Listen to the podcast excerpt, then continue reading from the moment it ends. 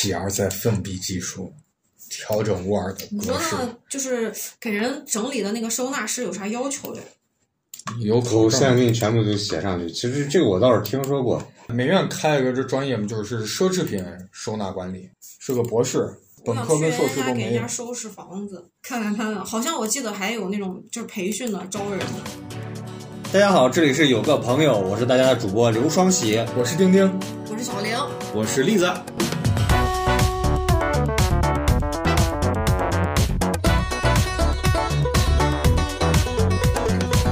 好久没有参与到大家这个播客录制了，我感觉我好像割了好多期了吧。你已经从一个正式工变成了临时工。兼职。主要是我回家过了个年，过了个长年。那我们今天主要聊一下啊，就是最近我看网上有很多热门，因为新的一年又到来了。朋友们可能经过去年考虑跟之前的雇主聊不到一块儿，然后就把工作辞了。我们今天就聊一下线下有哪些新的一些职业可以让我们去做一个选择。那我们也去分析一下。我不知道你们有没有听过最近有哪些比较好玩的、有趣的职业？情趣用品体验师，有这职业吗？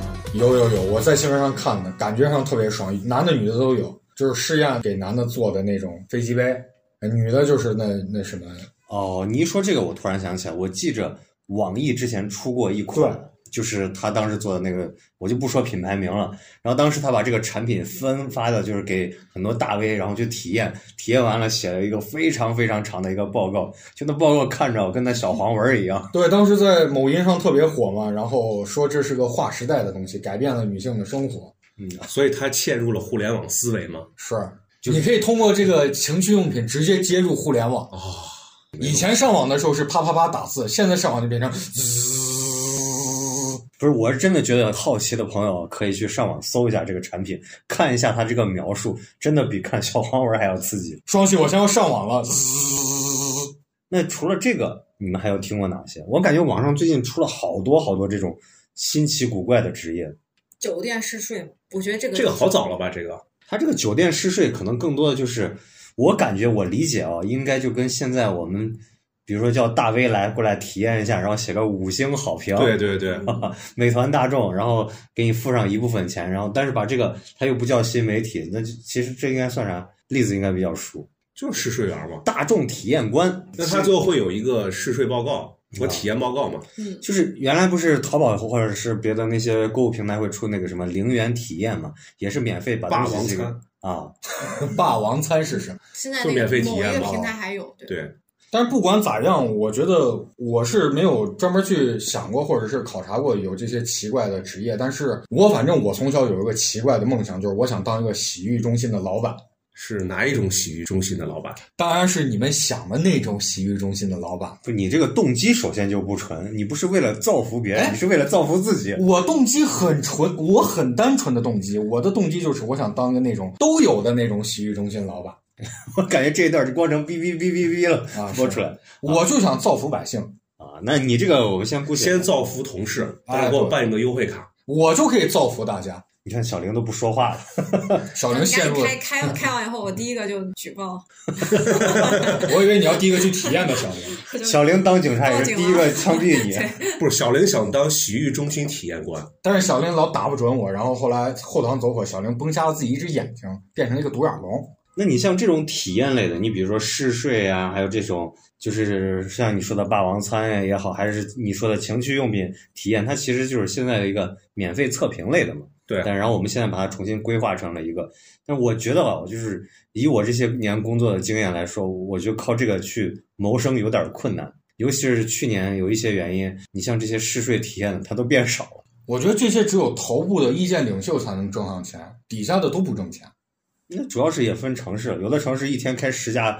那北上广当然是好了，那你像咱们西部这些城市，那肯定是没有这样职业的，一家酒店开了五六十年，他爸爸不在了，他儿子开，他儿子不开了，他孙子开那。不需要这些职业的存在。咱们这儿不叫酒店，叫招待所。对，然后除了这个以外，我现在看好像还有一些，就比如说宠托师，我不知道你们听过没？宠托师，就是宠物托育的性质。比如说，你看，像回老家过年，一过过一个月，那我的猫呀，我的狗啊咋办？狗我不知道你们养过没？狗据说我没养过狗，说每天是不是都得遛一下？当然呀，对我看要上厕所。不遛就抑郁了嘛。他就会得那个像人一样得什么尿路感染呀、尿结石啊，就不溜他都会得这样的病。不溜他怎么尿呀？他就憋憋尿，不溜是他也会。不能尿，就你要训练因为日常你养，你不会让它在家尿嘛，你肯定让它在外面尿。然后狗是闻到那个尿液的那个味儿，它才在那个地方尿，它不会在随便一个干净的地方尿。标记自己的领地，所以地。它在家会憋到不行。我以前有个朋友，他就是有一次有一年过年回家，然后他就跟我说，说是我把我家钥匙给你，他有只猫在那儿放着，他带不走，然后让我定期去他家，给他家去就把那个猫粮盆儿要给他倒倒满。我也干过这事儿，但是这个那你收费了吗？他他请我吃饭了，虽然很小气，请我吃了一包子米线，但是也是吃了。双喜，素的还是荤的？但是我就觉得这个岗位和这个职业，可能在我们这种城市，可能就是群体受众圈可能比较小，它不一定能完美的盈利。比如说，你开一个，你放到你家楼下的一个宠物店里头做寄存，寄存个人素人去做这种活儿的话，职位发布呀，或者他的就是证明也对他的证明也很难界定有。个店起码就没有背书嘛。所以这种职业，我感觉啊，就是一说大家说这种新兴职业，说出来了一大堆，这种职业其实靠它去生存还是有一定的困难。也有可能是我们这个城市的白领特别少，造成了这种养猫养狗的人也不是特别多，不像北上广深。我们这儿主要是服务人员，对吧？服务员儿啊，饭店、酒店啊，我像像我们这种城市，就是这种可能岗位比较多一些。那除了像这种以外的话，就是抛开地域的话，我们可以不受地域限制，不受这个城市大小规模限制。其实它也衍生了很多这种职业，比如说手机入殓师，手机还整一坟墓，差不多就是这意思。这么铺张，那你看啊，就是那是啥样的家庭？那我现在问啊，你现在能记得你的第一个手机的型号不？被人偷了，当时起的是索尼爱立信，是我妈用剩下的。就是我们其实基本上都能记到最初用的那个手机的一个状态。我今天看了一个帖子，有人说说是他说他当时买的第一款手机是个诺基亚的多少多少个型号，然后他过了一段时间，那个手机里面最后收到了一条短信，一个是他妈给他发的，说是儿子记得什么什么什么，还有一条是一个女孩给他发的，刚考完试压力好大。然后这两条短信说完以后，再也没有收到过这两个人的短信了。一个是分手了，一个他妈因为一些事情不在了，所以他一口气买了这个手机的，买了同款的二十个手手机，作为配件机使用，保证这个手机就他这一生永远能开机，永远能看到这两条短信。那我觉得像这种就是衍生出来的一个手机入殓师，有些人可能不需要看里面内容了，但是他把这个手机对他意义比较珍贵，他会把这个手机拆成件件。你记得那会儿 iPhone 四刚出来的时候，好像特别火，然后很多人后来就把 iPhone 四拆了，然后裱起来，就是每个零件一块一块分放。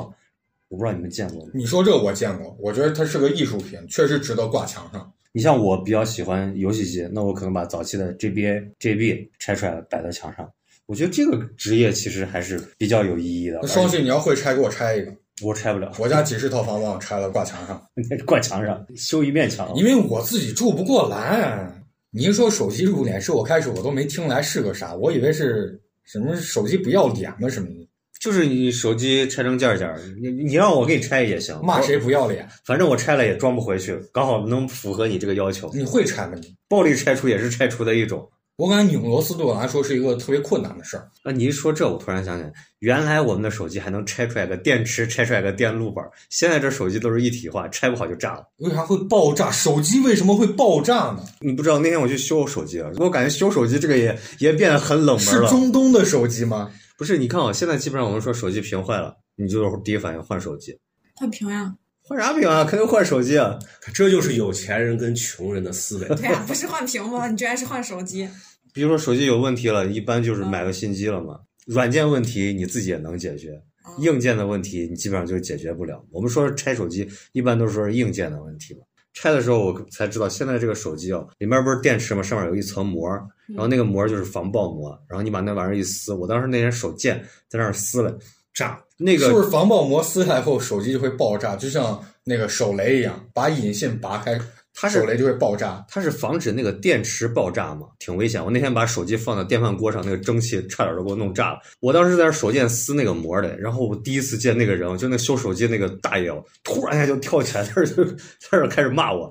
他跟我说啊，那个玩意儿一撕哦，特别容易爆炸。你现在这个手机修复就是基本上，你不是像你过去你作为过去的诺基亚，你把后盖一拆开，电池一块儿，屏幕一块儿，键盘一块儿，现在这玩意儿真不好拆。而且我主要觉得这玩意儿就是现在的这手机啊，已经没有过去那种机械的那种电子机械的那种美感。双喜在为不想给我拆手机做铺垫。那这个职业有培训吗？这个东西还真的能说，就是为啥你们可能不太拆这些东西。你像我们原来老爱拆一些东西的时候，会在网上找到它那个就是产品的一个什么说明书，还有这种拆机的这个教程。比如说，我记得最早我拆的第一个是苹果的那个 Nano。然后它有哪一个角哪一个角是没有电子连接的？第一个人是把那暴力拆除了以后，给大家讲哪哈哪哈有焊点，哪哈哪哈有卡口点，然后会出一套教程。然后后面的话，有些产品它是有电子说明书，然后会专门去下那个电子说明书去看。但是这两年网上这些东西也比较少，可能更多的就是抖音啊、B 站有这种拆机视频，可以跟着去拆。应该有吧？我以前跟着视频拆过我的 iPhone 四，然后还把它给装回去了。还能用不？能用呀，但是多出来好几个零件。那看来不影响。但是真的能用，我也不知道那零件是哪儿多出来的，看了半天都没发现，但是还是能用。你像你拆的话，你也要架一个摄像机，嗯就是刚开始的时候拍一张照片，要不然就会多出几个螺丝。我就干过这事害怕之前拆完之后忘了，忘了有几个螺丝忘了。那如果是这样的话，是不是每拆三个手机，你就会多出来多出来一个个手机。那你不会把屏幕忘了？质量不守恒定律？然后这个岗位其实我就觉得算是比较好的一个岗位。但是它挺危险的呀。那这挣钱呀，你拆着动不动就拆着爆炸了多出来俩手哪机卖？你。不撕那个就不会爆炸。但是我感觉啊，这个岗位啊极易被淘汰。为啥？就是你现在用的这个手机，我刚说那种，你像咱们过去的手机，又有那什么键盘，又有按钮，然后还有屏幕，还能连线做。你现在这手机拆出来就是一个电路板，再没啥东西了。然后除了这个以外，还有一个岗位，占星类的。占星术，我见过，就是线下占星，也见过线上占星。线下占星就是我每次去庙里烧香的时候，经常就有一个，哎，小伙子，我看你骨骼惊奇，我觉得你是要算事业还是要算爱情？我说爱情我已经不用算了，你就给我算算事业。这种线下的，你说他们有没有专业素养？庙祝，你说的是不是？不是，就是在庙外头的一些搬个小板凳儿，啊衍生行业。个体户。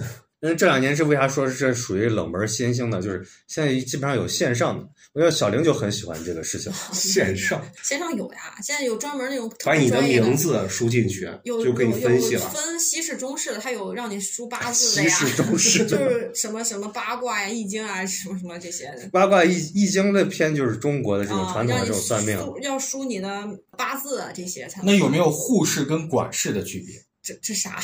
我也没听懂。好，不懂了，过。然后然后还有西式的，就是他说那个塔罗嘛，这这一类的。一看你是啊们就没有享受过生活。我说的这个就其实就是说这个线上算命，我们把它叫线上算命，人家叫这个什么星盘分析，啊，对，这个是一个专门的，这个还做出来好像还挺牛逼的。啊这个这确实灵个这个。还挺准的。人生规划师，将来的规划是，我我有一个同事算星盘算的特别准。前年我有一个高中同学，然后他去澳洲了，他一直没结婚，都三十多，他想算姻缘。然后我就跟他聊，我这个同事看星盘看特别准。他说：“那你让你同事帮我看一下。”然后我同事就把他星盘看了以后说：“说你的同学应该不在中国，而且在南方，方位是南。”我说：“对对对，在澳大利亚嘛。”然后说近几年是结不了婚，但是未来会有一个好的归宿。果不其然，去年结了婚，结婚跟怀孕同步进行，现在马上就生了，就给他算的特别准，说他事业没有啥问题。我这同学确实事业没有啥问题，就人家不叫算，人家那个叫推演。就是那一套吧，咱也不是特别懂，咱也不敢问。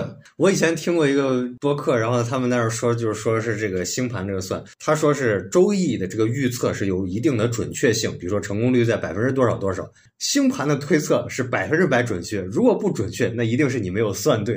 嗯，是我了解以后，因为它是固定的嘛，它只有一个你的运势是不固定，但你出生的时间呀这些是固定的。基本上网上的还挺准的，因为它你一测它出来那个固定的，直接就告诉你了。其实现在已经不需要去找别人了，我觉得。那你照你这么说，这个职业也不存在。我看人家那种星盘大师，不是客单价、客单量也特别，多。但是他会算你，因为有运势呀什么，它是这个是流动的嘛。我有个同事就是搞周易的，周易是大眼之数五十，周易是怎么算？就是五十根筷子，大眼之数五十就是五十根筷子。那玩意儿是蝶草吧？茂草？呃，你最早就是最早叫蓍草，哦，蓍草，蓍草，对对。后来那蓍草，那你不可能到哪去都能弄到蓍蓍草。现在不是都流行三个硬币吗？它，你听我说，硬币是怎么来？它蓍草，它其实就是苇子、芦苇，你不可能随时获得芦苇，那就拿筷子代替，筷子过去筹住。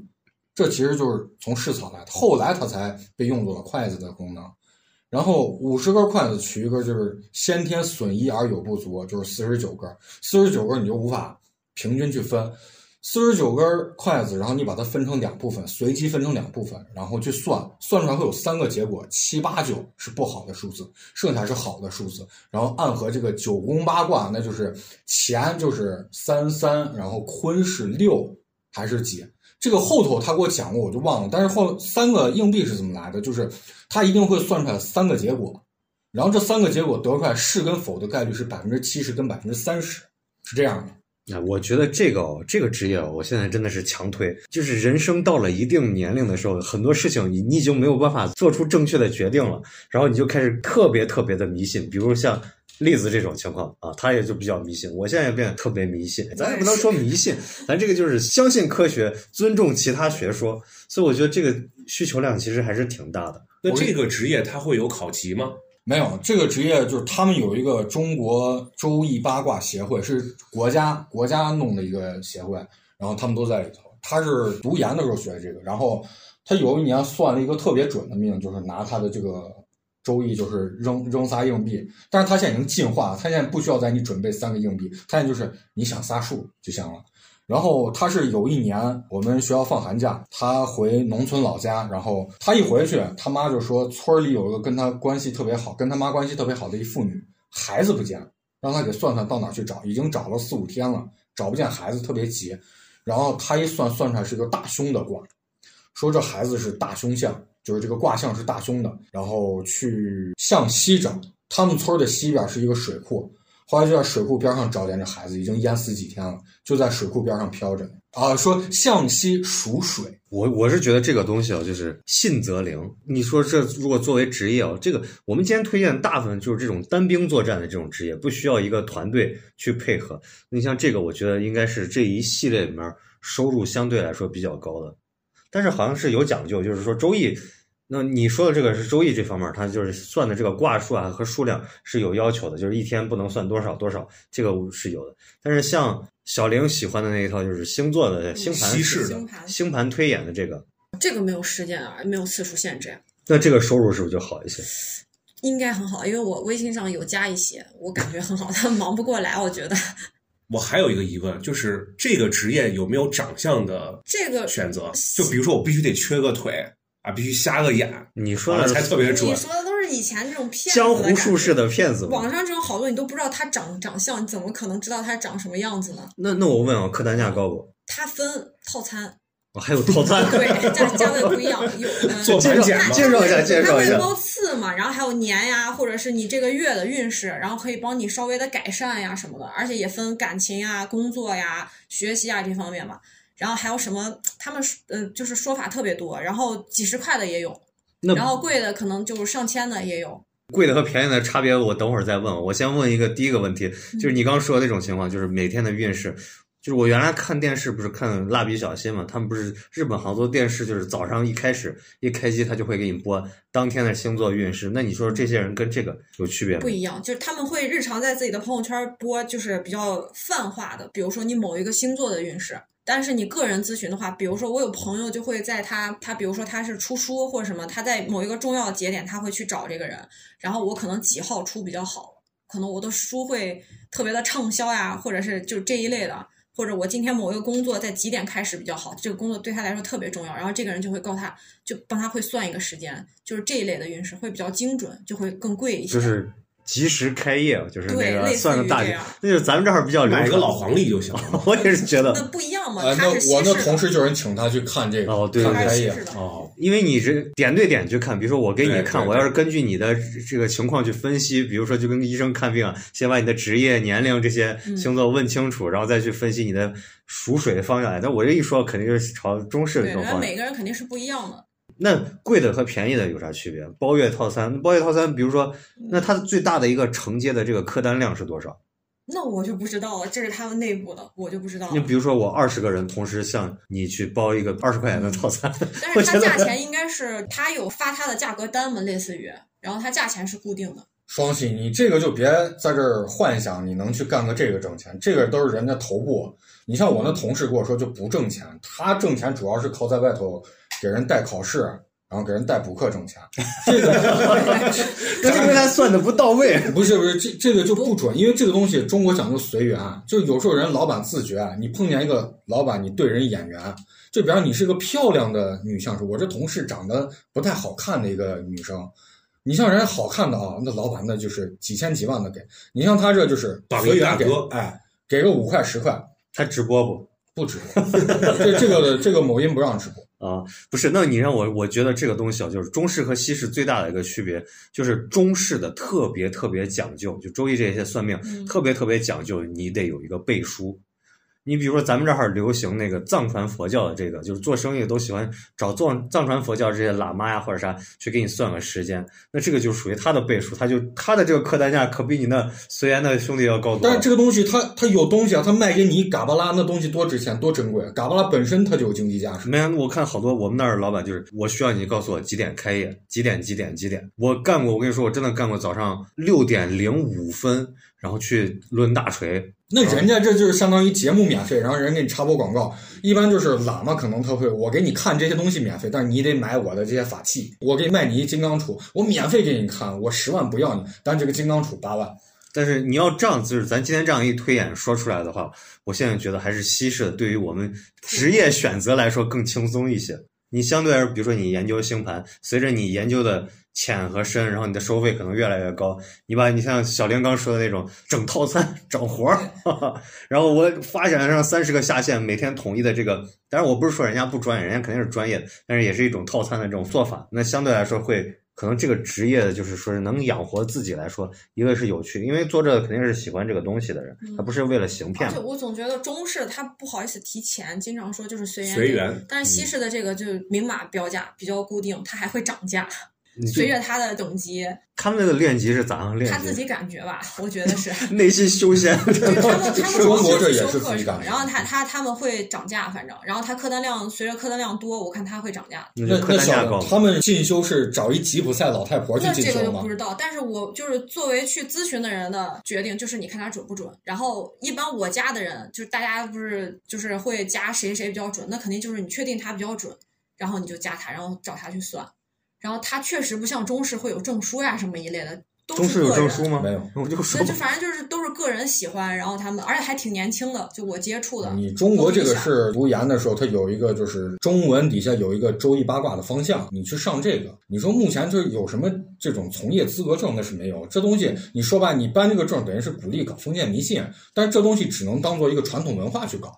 刚聊这个话题的时候，栗子说，那你像这种冷门职业，还有和尚、道士，那我觉得这应该都是同属于神职人员吧？他们还会就是和尚、道士，还有我这同事这种算命，还会去帮忙去看一看这宅子的吉凶呀什么的。看风水，这两天不是特别火的那个 Chat GPT，对，那这是不是也可以把这个职业进行一个算法的？那你说 AI 去算这个星盘准，还是说人工手工手工算算的更准一些？那 Chat GPT 肯定会回答你：“哎呀，你这个老神棍，滚一边儿去吧！”但是我们相信科学，也尊重神学啊。虽然我更相信神学。因为 AI 是科学，它肯定说你要是信我，就不要问我这些。然后那这个职业就是我们基本上达成一致，我觉得这个职业相对来说，作为个人选择的话，如果你不想继续上班了，我觉得做这个比那些什么试睡员啊，就是吃霸王餐的这些人，我感觉是要靠谱的多吧。我我想吃霸王餐，我不想算命，但是你吃霸王餐不是天天都有新店入驻呀？从来没有人找我吃过霸王餐，特别惨。就你你的可以吗？不是你的修炼等级不够，你知道吗？那个 咱们那个平台也是要修炼等级的。关键是你这个算命也是要修炼等级的呀。那你你修炼等级不够，你还是接不到活儿，而且你还得不断的去学习，精进自己。但是他这个前期的就是学习期，可能相对来说就会比一般的要长一些吧，对，至少要三个月以上。我之前有咨询过，因为我自己想学，但是不是说为了赚钱，是自己好奇。好像他是嗯六个月到一年的班儿，分着两个。还有培训班呢。是就是会的人教你，那是一带一，师傅随缘进，还就是这种。他这个其实学起来特别快，五分钟就把原理给你讲了。但是你要自己去做练习，而且你每天不能算太多，因为你的 你的蓝条不够。你的法力余额不足。他说的都是中式，我说那个都是西式的，反正就是六半年的或者一年的班儿，基本上就差不多了。这是不是需要数学好一些？没说，他啥都没有要求。然后，但是你报班儿的时候，他确实会问你自己的，就是你报班的这个人的呃生日呀、什么的。因为我怎么感觉有一些他要先算学员不是有一跟我合不合。些人好像是，我也感觉他说这个西式西式的叫做神秘学，本然后土化了。然后然后好 某一类人会对这个东西比较敏感，就据他们说，然后会学得更快。就是我以我浅薄的理解，我据我所知，这个星盘一般是推演，它其实就是一个命理的算法，嗯，跟周易的算法一样。但是周易它确实有讲究，就比如说像丁丁说的，一天算三次啊，或者是怎么样说法。我感觉他说的那个模式啊，就他找那个老师啊，就是把星盘本土化，变成我给你讲缘分，咱俩先唠唠，握个手，过个手，看看你有没有这个缘分，能不能学。综上所述啊，那我是现在觉得现阶段我们说这几个里头，这个确实是作为一个新职业、冷门职业是比较好的。那除了这个以外，我对有一个其实接触还比较多，就是铸甲师。我不知道你们听过，铸甲就是铸造的铸，甲片的甲，就是做盔甲、铠甲的这一类人。我以为你说造假啊，把我吓的。我们犯罪的事儿肯定是不能干的。不知道，但你那个是不是有点像 cosplay 那些衣服呀啥的？嗯，它的起源其实就是朝这个方向，就是国内是咋样做这个的？就是现在比较火的，其实抖音上有那么几个去做这个人做的比较火啊，这我就不说他名字了。但是早期的时候，其实像我这个年龄层，最早接触甲片、甲胄文化的，可能就是从日本那边儿，因为他们的那个甲胄，你不能说他的甲好，但是他的那个就是文化传播的比我们要早。先传播到，就是因为我们咱们这一代的人接触的最早就是那种日本的铠甲武士，你像黑武士，它其实也是属于甲胄文化。然后通过这一类慢慢去做以后，就慢慢接触到我们自己的甲，其实更牛逼。因为为啥说中国的这个甲胄文化跟日本传承不一样？日本相对来说比较小，那个盔甲代代相传。那中国的这个甲胄可能批量生产，然后都属于军备军械，它不允许就是私人去存有、个人去存甲这种行为，跟你这个拿刀是性质是一样。所以家族中去流传的这个东西就比较少。我们接触到这个文化，也可能就是因为日本这边传播了，然后我们开始挖掘自己的，慢慢这个甲片文化就出现。那最早的时候，其实刚开始我们玩手办的时候，比如说玩一比六冰人的时候，当时不是上面有那个甲片，包括山纹甲。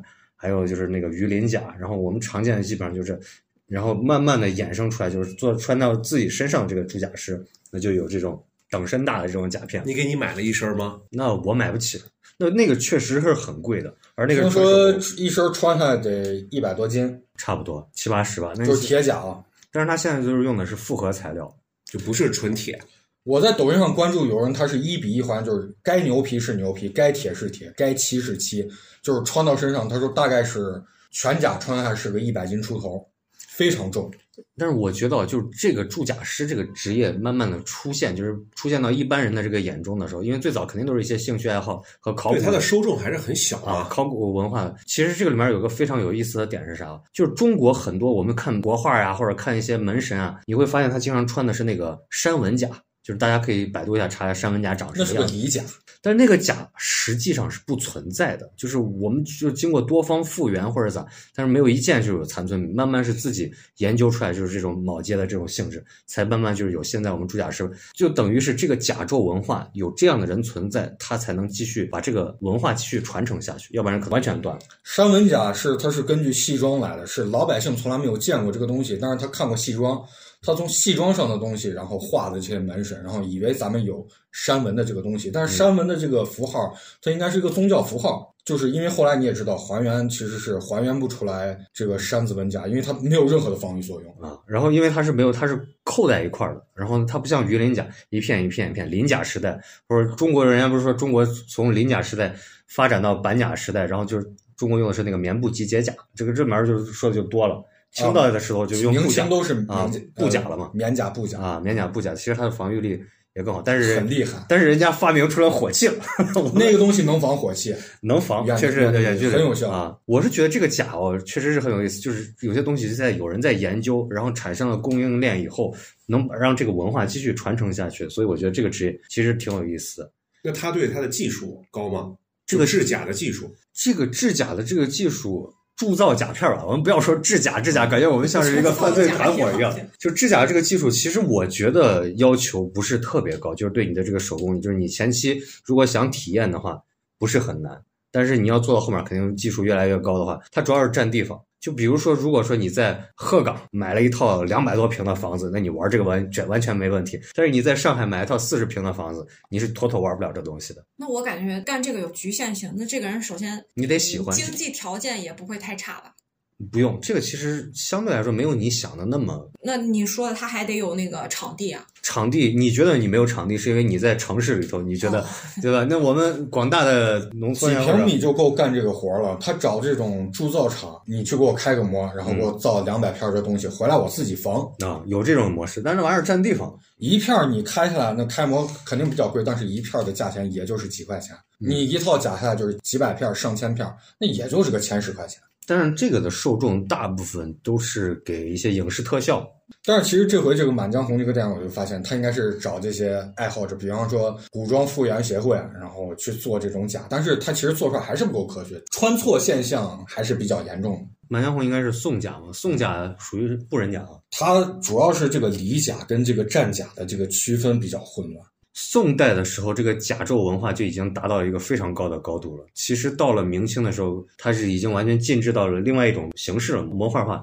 最有名的，其实明代的时候有一个那个大汉将军，他就属于是仪仗队的这个甲。然后到后面这个鳞就是金属甲，慢慢就变成了棉甲和布甲。但是你说这个去做这个职业，我觉得它属于这种手工铸造类的，那可能跟我们待会儿要说的有一个就是 S D 娃娃呀这种做娃这种手工类的，可能就是爱好者去做。所以我觉得这个如果作为一个长期期收入可能会有一些困难，当然这个变现的话，会有你粉丝量上来，会有大哥去投你，那也是还是靠喜欢这个，还是靠兴趣啊，嗯啊，靠新媒体、靠兴趣去做。对啊，那这个职业，反正我觉得一般，这个还是有一定门槛性的。前期投入起码你得有一院房，你学个星盘，你买上几本资料，你就可以看这玩意儿。也耗费时间吧，去学这个。他也不用，网上反正都有资料嘛，也可以去看。嗯，你只要是去图书馆也都能查到资料。但是主要是靠兴趣去养活个人，我觉得还是有一定难度的。那除了这个以外，就是我们刚刚还有说到有一个就是整理收纳师，我不知道你们听过没？听过，我当然听过，我对这个超级感兴趣。整理收纳师之前不是有一阵很火，好像我在抖音上都刷到过这个职业，好像现在还挺火的，在大城市吧。之前在抖音上面我看还挺火的，有有好像投过这个广告嘛？是啥广告？是第三方广告还是个人去投的？个人去投的吧。那就是说明这个人已经做的确实不错，都能投往投流了。就是咱们这边本地的，我看。然后我有去查，当时因为我有点想，就是以有有想过以后如果就是嗯，现在这个这些工作如果不做的话，有有点想干这行。他有门槛吗？咨询的时候好像就是他有专门的课中专以上学历，没有，就是他 们身材姣好，年纪六八以上，就是最近要求一米六八以上，大专及以上学历，能吃苦。反正他们好像是有培训，干活麻利，有五险一金。你像你说的这个就是整理收纳师，我大概也有一些了解，他的这个步骤大概是个啥样子？我也不知道，我只是感兴趣。我只那你那你倒查了个啥？我只是查他需要我干嘛，我就看他需要去他那儿报班儿，然后就培训一下。那你怎么解决这个雇主就害怕你侵犯到他的隐私？雇主会在旁边盯着你干活吗？我没有真的去啊。那就幻想一下呀，幻想当一名保洁。如果我呃不是，现在你来我家收拾他他这儿一般都会就是是有公司的嘛，去了不像是个人去，应该会有签协议吧，有保障。比如他最后呃验收的时候，应该他会查，我估计雇主会查有什么东西少吧。你到底查了没有查？我没有查，我没有真的去，因为我现在没有想干。就之前查只是说我需要做什么才能干，就是说需需要给自己留了一个培训啊，对，需要培训。就是据我所知，这个刚开始也是一些就是素是个人去做的这些岗位。小玲，我就想了。解两点发证不挣钱不？我也不知道，我只是个人爱好。那咱们现在就模拟一下，我现在是一个大款，我有一个大别墅。现在小玲，你来我家帮我收拾屋子。你就说看着模拟什么？随缘给钱，模拟生活。我我觉得去的话，还有先给你算一下，跟你合不合？小玲，顺便帮我把屋子收拾收拾。是，如果我去干这个，如果签公司，应该是公司给发工资吧？是不是？那你还是打工嘛？那说了白还是打工。我只是对。整理收纳感兴趣，你们在想什么？建设路保洁公司。我只是在整整理收纳感兴趣，就是以后如果收纳别的不干的话，就干这个。资本需要具体干嘛我也不知道，我只知知道这个进去的话，好像需要去培训一下。这个就是这个，我确实也没有仔细查，但我以前接触过的，他一般就是去先给你去做个规划，比如说给你算个命，看你这个人性格是啥样，你习惯咋样去使用东西，然后根据你的东西，然后咋样去归类，列出计划，然后平常你日常怎么取，然后再去给你进行收纳，不是单纯的啊，啊肯定不是把螺丝放到一块儿，把螺母放到一块儿，就这么简单。但是相对来说，好像一般全屋的整理基本上时间也都比较长。然后我看好像一个房子一个人都不够，是不是？它主要其实我理解看到，好几个人，你说那是家政公司吧？不是收衣服吗？收纳，叠被子，啊那就是家政公司。你说的都太 叠被子都他妈需要人帮助，生活不整能自理理收纳，我啊！看他们连衣服的颜色呀，然后就是种类都不说，这些肯定衣服的颜色呀，还有就是你说的习惯嘛，比如你是左手还是右手的习惯什么，就是可能东西在你左边还是右边，特别详细。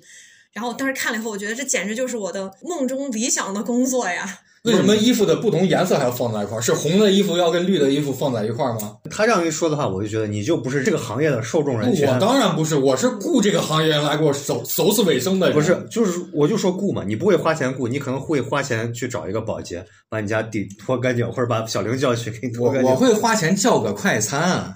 一个人啊，哎呀，管事还是护士？那哦，护士护士，但是你说这个跟家政保洁有个很大的一个区别的点是在哪？你像我有很多收藏品，各种玩具，还有各种书，还有各种工具。那你会介意别人动你这些私人物品吗？双喜啊，我想问问，什么玩具？什么工具？然后那种玩具我待会儿再，哎，咱们刚不都说过了吗？哪个玩具？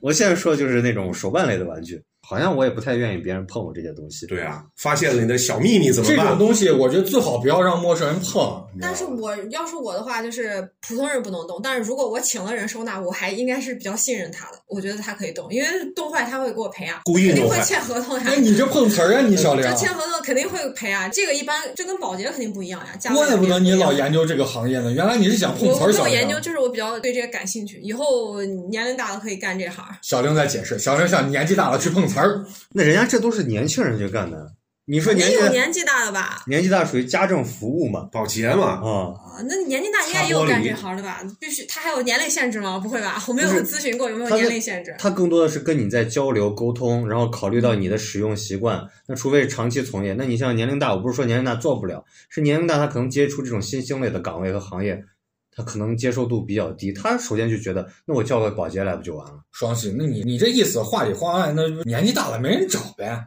找找找找找，我就叫。你你也你也找年纪大的？那我现在就问啊，你想干这个行业，你愿意去花多少钱去请一个这个收纳？我自己嘛，嗯，咱就说你按照你月薪的百分比我自己给我，自己收纳就好了，我还请人吗？那你自己都不愿意去教这个行业，不是因为我就很喜欢干这个事儿，我还我还请人吗？我就自己给自己收纳就好了。我愿意花时间去收纳，但你说钱的话，那就是不掏嘛。对这个行业我们也不看好。不是钱的问题，因为我很爱干这个事儿，我干嘛把这个事儿交给别人呀？那如果小玲，你环顾一下四周，咱们这个办公室如果让你收纳的话，你准备报多少钱收多少钱？啊，报价给咱们做个预算。这个房子还用收纳吗？就我觉得好多东西都应该扔了吧。你看你这就不理解 不理解雇主的心情。我刚才不是还问你这两个烟灰缸能不能只留一个？那你像我这种有收集癖的，我就喜欢用五个烟灰缸。就问嘛，就就你说提前会问嘛。那你要是不让扔的话，那就没办法了。小玲进了人家雇主家，就想扔人雇主家的东西，还说你这家里东西该扔了。那看来是不想吃这碗饭。你跟那收破烂的有协议了，去清空人家家了吗？家庭清理大师，那我问啊，例子，如果说是你，你家你觉得你能付出多大的一个比重去让他做这个事儿？我就是不会啊，我直接会找保洁的。那你不需要收纳，对，我不需要收纳。没啥没啥东西，你你的东西也不多，钉钉的东西也不多，不是我压根儿不会让陌生人进我家，因为会出问题，不好解释。你家比较危险。丁丁家有个暗门，我家是黑暗地牢，那就我感觉这个行业可能我们确实不是受众。墙上插的都是火把，有很多的皮具，下面还拿鲜血画了个五角星，呃，是六芒星，哦六芒星还有还有好多的羊头。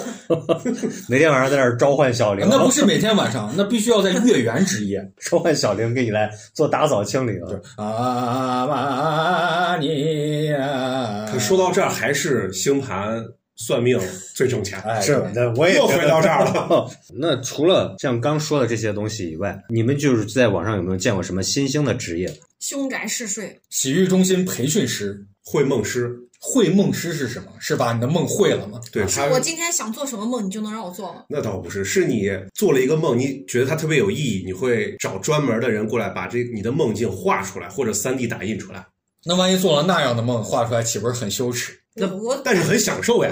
有你可以每天去看它。我感觉很难记住自己的梦，还能记住自己的梦这么清晰吗？我觉得这个也不好干，因为我的好多梦境都不能画出来。那是你的问题，不是这个职业的问题。我相信好多人的梦都不能画。那这个就更小众，我觉得梦很无聊。不是，我觉得这个其实你要这么说的话，他刚说这个职业，我确实没听过，但是我感觉这个职业我还真的有一定的吸引力。比如说，我经常会在梦里梦见哪一个人，但是对他这个长相又是那种模棱两可、模糊的状态。那我想知道我潜意识里头到底是对哪一个人有念念不忘，然后我会找这样一个人帮我画下来，但是是得你先给他描述嘛。那就是描述嘛。然后他画对比，那我觉得这活儿也不好干，他画一张哎，你画的不行他啊。画完以后，他画不出来五官 这不应该。法医干的事儿吗？哎，这个特别像设计。就是。不是你不是说你都不知道他长相，所以他画完他画不出来五官呀？那我肯定是有描述、有感觉嘛，嗯通过我的感觉才去认知。我觉得这活儿也不好干。其实这个人就是胡画的。我其实从小到大老做两个梦，就是从小一直到大就经常会做这样的梦，就是一个梦就是施瓦辛格、史泰龙，然后上格云顿这几个肌肉大汉光着上身涂满橄榄油在后面追杀我，然后追得我特别累，我也一身的肌肉，然后我说你们追我干嘛呀？然后他们就是只是抖动着自己的胸肌追我。然后另外一个梦就是从小到大的国家领导人穿着西服，哎，很得体，坐在那儿冲我笑。那我感觉啊，就是咱们不是你说的那个，刚刚说那个就是会梦师啊，我可能他跟分析解梦是有一定的关系的，对吧？他肯定附带业务也有分析解梦。像他这个状态啊，我们描述来，他成天讲黄段子，一会儿又要当什么呃洗浴中心的培训师，但是他的梦全部都是肌肉大汉。我觉得有可能是在后面追他，就是你要不要止咳糖浆？就是你表现出来是一种假象，你就是一天到晚讲黄段，其实你内心喜欢被肌肉大汉追着紧紧的抱住。啊，那不一定，就是肌肉大汉可能是一个暗示就是我希望我能健身。我觉得你是缺乏安全感，需要被一个肌肉大汉紧紧的抱住。又是领导人，又是健身大你是汉多没有安全感？我睡觉的时候总是环抱着自己，一个人抱着自己。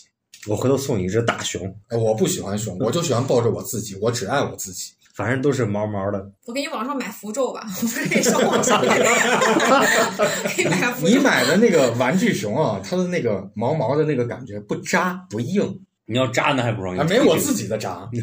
没事儿推一推。我现在感觉啊，就我们说的这些，其实它有一个共通点啊，就是你在有些是在五八同城上这些生活类的网站你就能找到，有些你是真的不太好找着。就比如说你可能刷抖音刷到这个了啊，你把这点赞记录下来，然后你可能去同城联系或者是怎么样。因为我早些年不是老爱看动画片嘛，然后动画片里头经常有个行业叫万事屋，灵魂里头那个万事屋，它就是属于是你要让我干啥，我都可以帮你去干一下。那这不就是街道办的大妈吗？那街道办大妈不行，比如说你钉个钉子，你街道办大妈咋帮你钉？那我可以开一个万事屋版的洗浴中心，就叫万洗屋，里头啥样都有。你为啥永远是跟洗浴中心啊？但是这是我从小到大的生梦想。性爱水哈。哎，对我水命，那万事屋的这种性质，其实就是跟我们刚刚说的那些职业，只是他啥都干，啥都不专业。可能我们这里面精细的分化了这么多种详细的这个职业。其实我觉得在生活中啊，有很多是没有一个明确的职业的。就比如说你需要去做哪一件事情，你不知道你应该去找谁。我觉得应该很多人生活中都遇上这种问题，它不形成一个岗位。比如呢，我举个例子啊，我原来有个年轻的女同事，然后那天晚上我约她去喝酒，她说不行，我今天啊你为什么要半夜约女？同事就而且就在那天，而不是在你结婚前。啊这个不重要，不重要，我们跳过。呃，然后我约他去喝酒，然后他说不行，我不能喝酒。我说咋了？她说我今天叫了工人来我家，他说我新买了几幅画，我需要定画在墙上。他是暗示你让你去他家双喜，你这个剧情不对，他应该是叫了工人来他家，然后当当当敲门，太太您好，听说您家的 那你那你是不是给他说你去啊？你不让他叫那个人？我说了，我确实说了，他说我已经把工人约好，上次我就花了一百五十块钱订了三幅画。我当时就觉得很神奇，我觉得这种事情是需要专门去教育工人，而且钉三个钉子需要要一百五十块钱，我觉得这也是因为你们是男的嘛，这这个数字不对，不对，以我的经验来看，应该是五九九、八九九、九九八，帝王套餐。确实，就是他说你等我一个小时，工人现在已经到了，见着就是有一个工人给他订了三幅画，我以为是啥，就那个工人很复杂，他家墙属于水泥墙，要拿冲击钻先打这种膨胀眼儿再去定，就是一般的水泥钉钉上去，但是他就觉得他自己钉不好。这个行业估计就是带的工具应该挺多，有榔头、钉子、一次性塑料布、一次性床单、啊，那你说精油。你为啥 永远是朝这个方向？你的上门服务难道就没有家政以外家政这一类服务吗？哎，你晚上约你的女同事喝酒，她说不行，今天晚上不能喝酒，因为我叫了工人上门，二半夜钉钉子呢。他说晚一点吧，下班晚一点钉钉子。哎呀妈呀，晚上叫一个强壮的一个钉钉工来钉钉子啥叫钉钉工？跟钉钉有啥关系？啊！那其实叫的那个工人就是我，我土马干了。哎，太太，听说你家的水管堵塞哎，了跟你的梦串到一块儿了。啊，那我们现在说说回说回来，就是就是我们可能都是在家里头住的习惯，有些人到大城市去生活，租的房子，我们过去成天说爸爸会不会修灯泡，换个灯泡啊啥，但其实很多人不会，你占我便宜 但是其实很多人是不会去干，有些女孩可能在外面住，比如说灯坏了，空调坏了，那我现在问啊，你现在租了一个房子，你的空调坏了，我不问你，我不问栗子，我不问丁丁，我问小玲，对女性可能要偏重一些，你租了个房子，你的空调坏了，你第一反应是啥？找人来修。找谁修空调？其实正常的情况下，就是你买的品牌是找售后，嗯你属于哪一个品牌？空调坏了，好，嗯有维修空调的工人。那墙面漏水嘞，墙面反水嘞，然后或者是灯泡坏，或者这种特别小的这些问题，嗯下水道的疏通，有些东西不属于是。下水道的，我觉得这个时候其实啊，就是家政服务里面，就像我们刚说的那个万事屋一样，嗯，它能给你都包含。好多包含，它可以给你解决一些家里头比较麻烦的事情，嗯比，如说疏通下水道呀，呃，换个灯泡啊。但是这个收费确实也不便宜。但是在咱国家已经解决了，你上淘宝、美团都有，我就算买淘宝就是个万事屋啊，是我也真的是觉得，啊，美团。但是对于女孩来说哈，有些就是你淘宝买回来，她不一定能替换得了。我以为女孩不知道上美团去找这因为个事儿，以以前我不觉得，因为像简单的换灯泡这个我也行，但是有一个大学同学，他就是外地的，租的房子，然后他就经常会有灯泡坏了，他换不了，他叫我去换。冰箱门合不住，因为底下那个叫冷他头卡到那儿了，冷冻冷冻那个冰块儿不是会冻得特别厚嘛，然后他就推不进去了，他需要把那个冰撬掉，不是门才能。他为啥找你？他是不是喜欢你？就是因为小玲好欺负呀。不是因为我就是能干这些事儿，然后我就拿那个大的螺丝刀把那个冰撬掉，然后给他推进去，门关上。是确实好多女孩好多这些确实干不了，得叫人去。那小玲，你会钉钉子吧？钉子不是就会吗？你就敲上去啊。所以我跟你说，还是我们穷，人家能花一百五十块钱订三幅画，我对，就是如果我的朋友找找我，我弄不了，他也会花钱去，因为没办法，没有人给他弄。穷是原罪。朋朋友们都爱找小玲。哎，小玲，我们这儿家里边这个饭馆没服务员，哎，你过来给顶上免费的家政工啊！哎，我家这个带孩子没人来带，哎，小玲你帮我来带哎，点，说到这种朋友。搬家老老找我，因为我很喜欢收纳嘛。然后他搬家的时候就给他叠衣服，那他会给你钱不？不会给啊，因为他没有让我叠啊，我我忍不住呀、我自己因为他的朋友家 会少很多东西。哎呦，那个就是朋友说，哎呦，小玲，我姨父不在了，家里缺个孝子。那你像他们就是找你干完这些活儿以后，他会额外请你吃顿饭。不是找我干，我都跟你说，他们就是叫我去，我们可能约好干啥，但是我看到以后我忍不住，我就给他干了，不是专门找我干，你知道吗？新时代的雷锋同志，然后就我说你们冰箱门怎么不关呀？他说那个冰太厚了，然后就弄不掉，然后就拿了一个大螺丝刀戳戳戳戳戳，然后把它戳掉。然后他跟那个闲人马大姐一样。小小玲特别像于谦儿，然后我就发现这些东西确实，而且就我住的小区群，经常会有女孩儿就在群里发消息，可能什么天然气有什么问艾题艾。特小玲。没有艾特我，但是这天然气怎么打不着啊那你又可？以接活了呀。是，我觉得你已经有达到了一这个接活的人，对啊就是小区有专门干这些的人呀。咱们叫有个朋友万事屋主理对，人咱咱们。也可以弄这个。啊就在美团上开一店，就小玲太。那我们今天就打广告了，我们主理人就是小玲，然后大家有啥活儿，比如说冰箱门关不住啊，我把小玲的微信推给你个。冬天之前就刚来暖气的时候，你们小区群会见到这种人吗？哪种人？就是说暖气不热的这种人，洗暖气，就是是暖气的水烫不烫？不是是就是说他家怎么暖气不热，然后问你们谁家的暖气是不是跟我家一样，怎么不热啊、我就是那个人。不是应该要放气吗？你们不不知道？我家地暖咋放气儿？啊，那地暖也但是我们小区，我我们小区大部分人不不知道需要放气的，然后就我忍不住会在群里说你们有没有放气，因为一放气它不是就会热起来。哦，那你一说这，就是很多人其实是经验不足，所以我又想起来一个新的一个职业。你们知道这两年有一个就是那种陪人看病的那个，一天二百块钱。是我最近不是老去医院嘛，然后那个医院的那个繁琐的程度，就是已经超到让你觉得令人发指。你又不是医院的从业人员，你咋能知道你今天在这块儿要做这个单子，明天要在那儿登记，然后去看一个简单的病，做一个简单的检查，你可能要五到六道手续，确实需要一个人帮你去做。你的放弃也是一个性质的，你这放弃体验员？嗯，他们都不知道。以前以为好多东西大家都知道，然后现在真的结婚生活以后，发现好多那个这算是生活基本技能，其实未婚的人大多数不知道。那就是九年义务教育普及度不够，不是他们缺一个伴儿？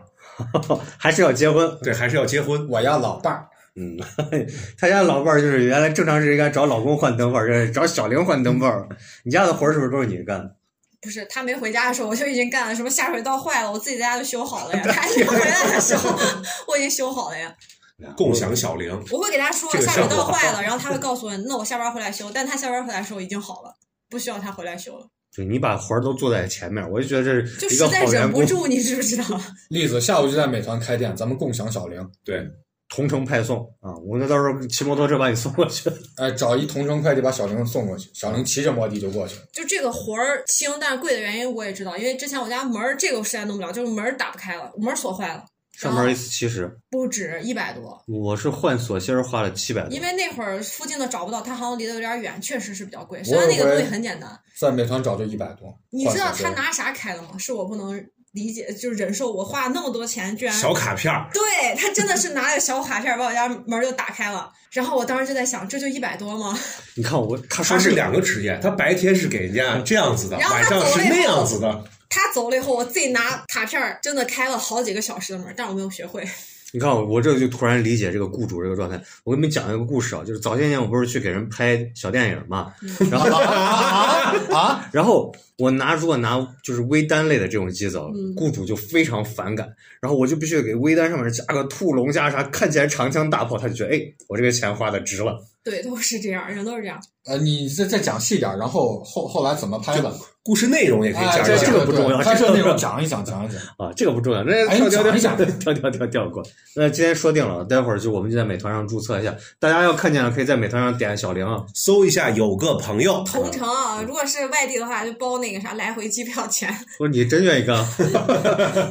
哎，我也咱我真的可以开一个这个，就是类似于这个，但是咱不要接那种小活儿，接那种大一点儿的奇怪的活儿，还挺修个有意思飞机啊，就修个奇坦克。奇奇怪怪的活儿，比如说，什么找回他失散多年的想认识的一个人呀、这种感觉还挺有意思的。小玲其实就是想去居委会就是很神奇的。前人马大姐吧，哎前人红袖箍玲大姐。那小玲的这个人生方向和职业规划，我们这一期节目也没白做，也差不多给现她找着。在居委会得考呢，你随便还进不去人家是事业编，好不好？啊？对，得你当个临时工嘛，咱干这不为了编制，咱干这就是兴趣爱好。不用啊，你不用，你去了就光给人干活就行。还咱你干活的还要考啊虑，咱也不图钱。就是你们别别动，我来去干就行了，是吧？有这样的人。那你这我们说的就是说，网上这些年出现了一些冷门的一些小众职业。那你像我们现实生活中，其实应该也有很多这种冷门的小众职业，比如说。你们有没有接触过，就是自己小时候一直想干，但是出于各种各样的原因没有去做的？洗浴中心老板你又到了洗浴中心，你小时候九十年代之前就有洗浴中心吗？有啊，那叫夜总会，好不好？哎，就是洗浴中心有呢。我手吧，百金汉，我小时候想在公共厕所门口收费，但是我到现在都没有实现，因为现在公共厕所不收费了。你也可以收费没有想？到有这一天，你知道吗？职业消亡了，被 AI 代替。对，我们看想要当太监去擦痰盂儿，然后想要到公共厕所，你那公共厕所一定很干净，五星级标准，没事进去擦擦擦擦擦。对我小时候真的是觉得公共厕所怎么那么脏，然后老有一个阿姨或者是大爷就在一个最开始的那个门那收费，我觉得他们态度特别不好。我以前想，我要是收费的话，这个厕所肯定很干净，然后我态度特别好。还可以包年、包月。拉屎的人，你都会冲他们鞠个躬。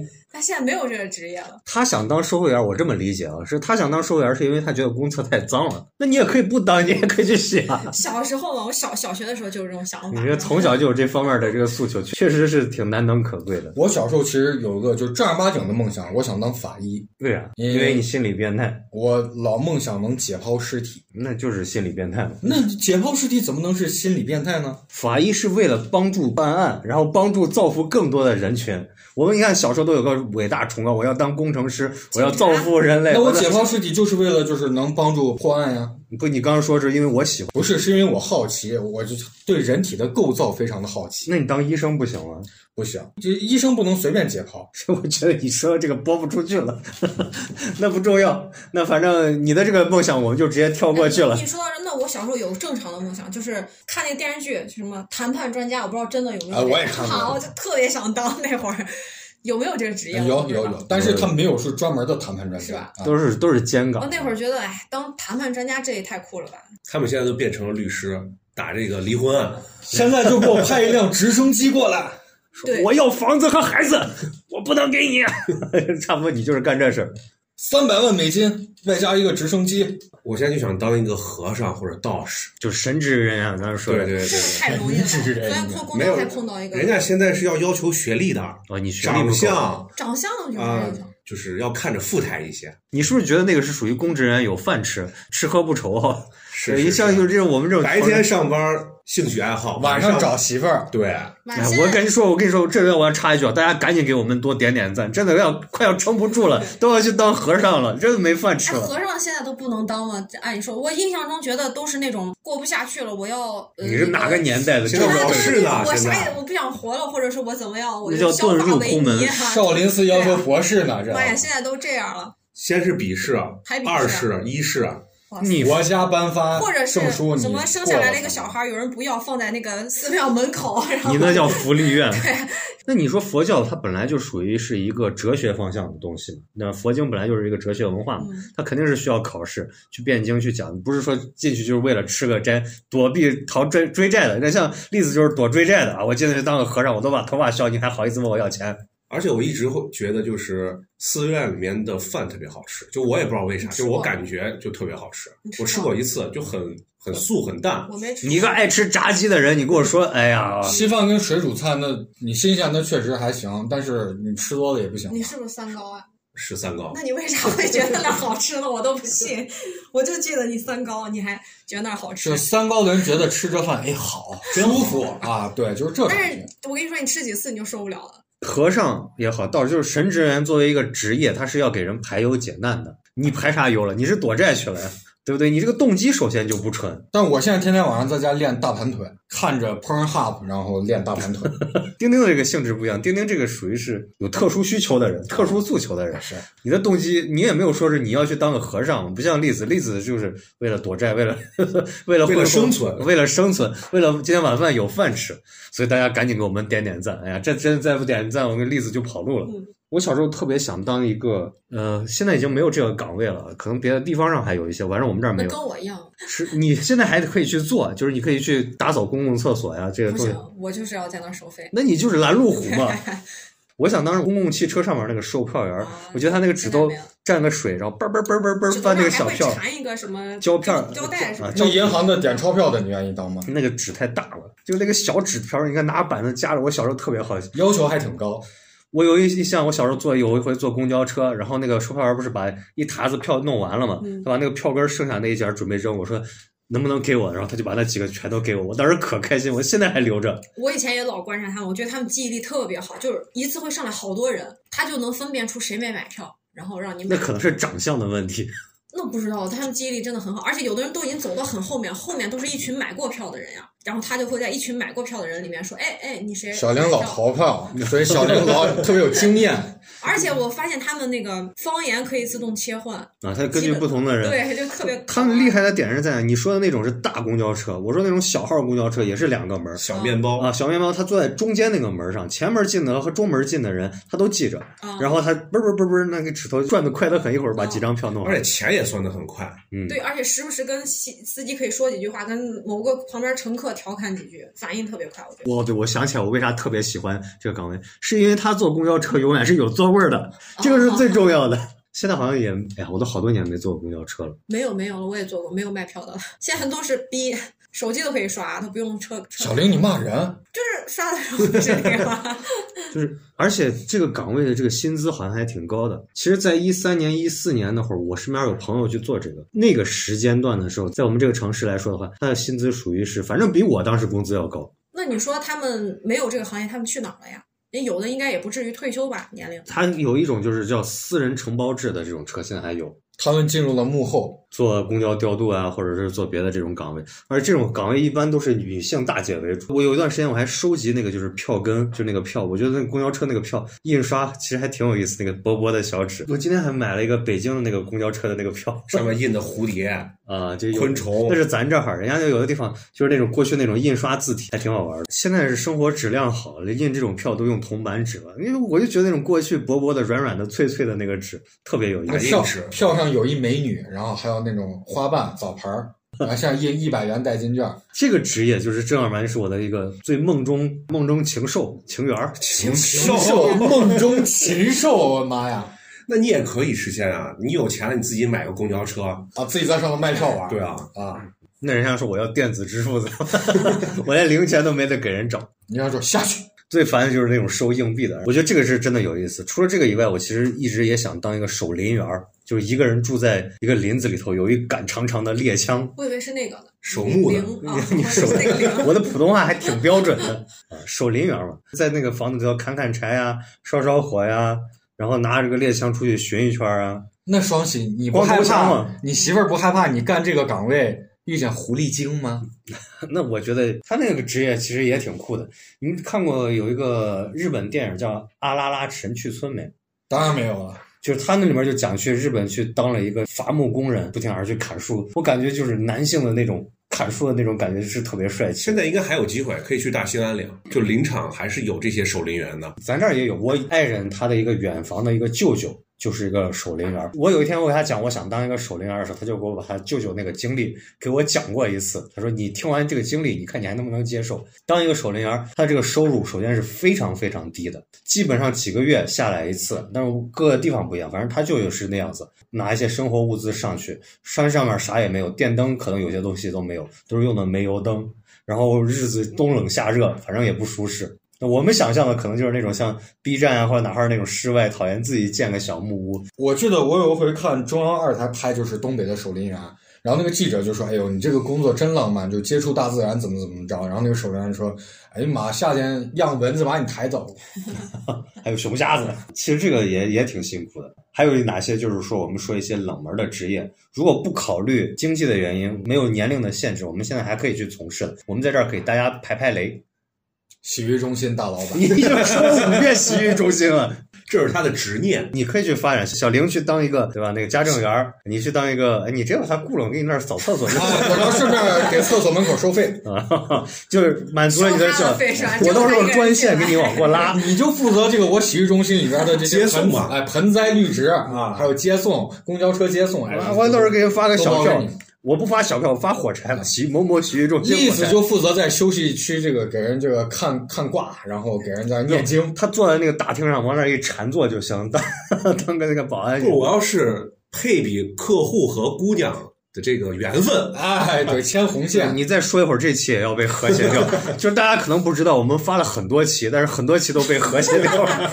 其实我们的更新速度是非常快的，主要是被和谐太多了。那就说这个就不要再说了，待会儿又被和谐了。那就除了这个以外，其实我想说啊，我说一个职业，我我觉得这个职业其实是挺冷门的，而且我小时候一直想干，就是当一个记者或者当一个专栏作家。这个冷门吗？我觉得挺冷门。其实你说，因为现在自媒体比较普及，谁拿个麦克风上街采访人，好像都是记者。我说是那种就是有编制、有国家那个记者证的嗯，这种的。我那会儿觉得这个特别酷，可以走南闯北，然后当然我也干过门。票可以半价。你去那会儿基本上不买门票。但是 好像挺危险的，就是他不是法制记者，他说的你说的那种独立记者的那种，我不知道，但我认识的 一个朋友，他就是记者，然后他就会去一些采访一些比较可能到洗浴中心暗访，可能这个也是，但他没有，他他去过一个就类似于乡下还是采访什么去了，他说他差点回不来，反正我就记得他被人在那儿做媳妇儿，拐他是。他是男的，然后就太男的是啥？他是男的，啊然后所以我觉得好像据说挺危险也挺累的，而且工资好像不是很高也，那是相当低。我就是因为工资低，所以我不干。我确实他也是，不干了。我从事我从事过三年记者，然后我也是有证的照的，然后但是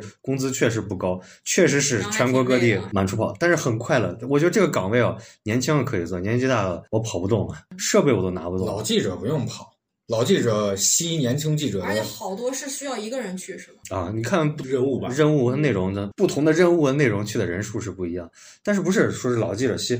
你记者不跑，他还能叫记者吗？嗯，你坐在那儿专访啊，只是坐那儿是专访这种记者，我感觉不是我想象中。因为我们当时我记得我上大学的时候，我们记者节的时候在那儿宣誓，每个人穿个白 T 恤，穿个牛仔裤。当时我就想，我要去伊拉克，我要去哪儿哪儿当个战地记者，然后外面纷这个炮火纷飞，我拿着笔记本电脑在那写稿子，我要拍照片，把得普利策奖，把所有的这个新闻感动那啥传到中国去。然后，但是实际上这个体验确实跟想象中不太一样。呃，我有俩同学，一个同学是查案的，另外一个同学是法制记者的。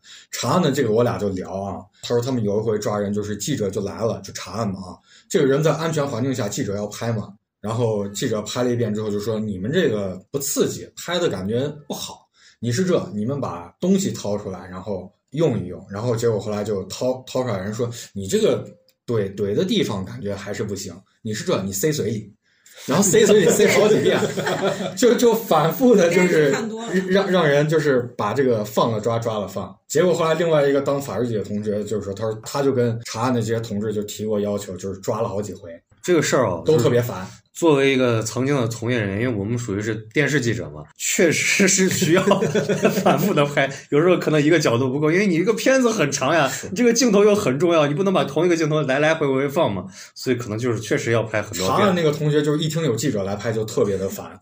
那确实要配合呀，干啥也很麻烦。但是当记者有当记者的好处，确实是一个很酷的职业。就是我不知道现在的这个自媒体记者赚不赚钱，反正当时那个罪犯就说：“哎，这遍咱们行吗？不行，再来一遍。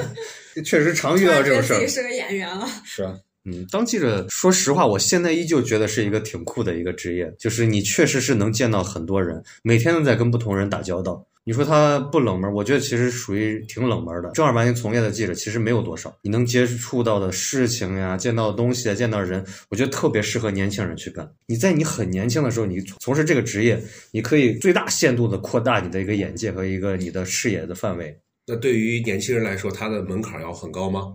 特别高。啊，是呀，还是会有筛选的嘛。嗯，是是是，确实是门槛儿不是那么好进，但是如果你不图钱，不图这些的话，那还是很好进的。想当一个记者还是比较容易的。那差不多，我们今天也推荐了不少，就是网上一些新奇的职业啊，或者是一些我们见过一些好玩或者从事过的一些比较有趣的职业。我不知道，就是这里面对大家有一些帮助，能选择一个心仪的行业，选一个自己心仪的职业去做。至少有些职业是可以不用跟老板去较劲，不用朝九晚五。双喜跟你聊完这场天儿之后，我感觉你似乎是在跟我说，你还是找个班上吧，不，我们就在上班啊，我们的老板就是正栗子呀经班，。正经班，正经班。我们的老板都要要去当和尚了，要去当道士了，要去追躲债去了你跟。我聊了几个小时，这这感觉这些职业都干不成呀。可以啊，都不挣钱人生不一定非要有挣钱，对不对？不要一天到晚钱钱钱的，生活变得无趣起来了，变得跟栗子一样。你让栗子养你啊，他是你老板呀。栗子都要去吃斋念佛才养我，他是为了逃避生活，那你跟着小玲混。小玲，我不要，我我不想扫厕所。小玲是正儿八经，咱这里边有一个实打实收入的人，人家是凭劳动技术活儿，啊，哎，是，劳动最光荣，靠劳动挣钱的。那我跟小玲混吧。啊，你要跟着小玲混。呃，小玲姐以后带我去造原子弹，买核潜艇。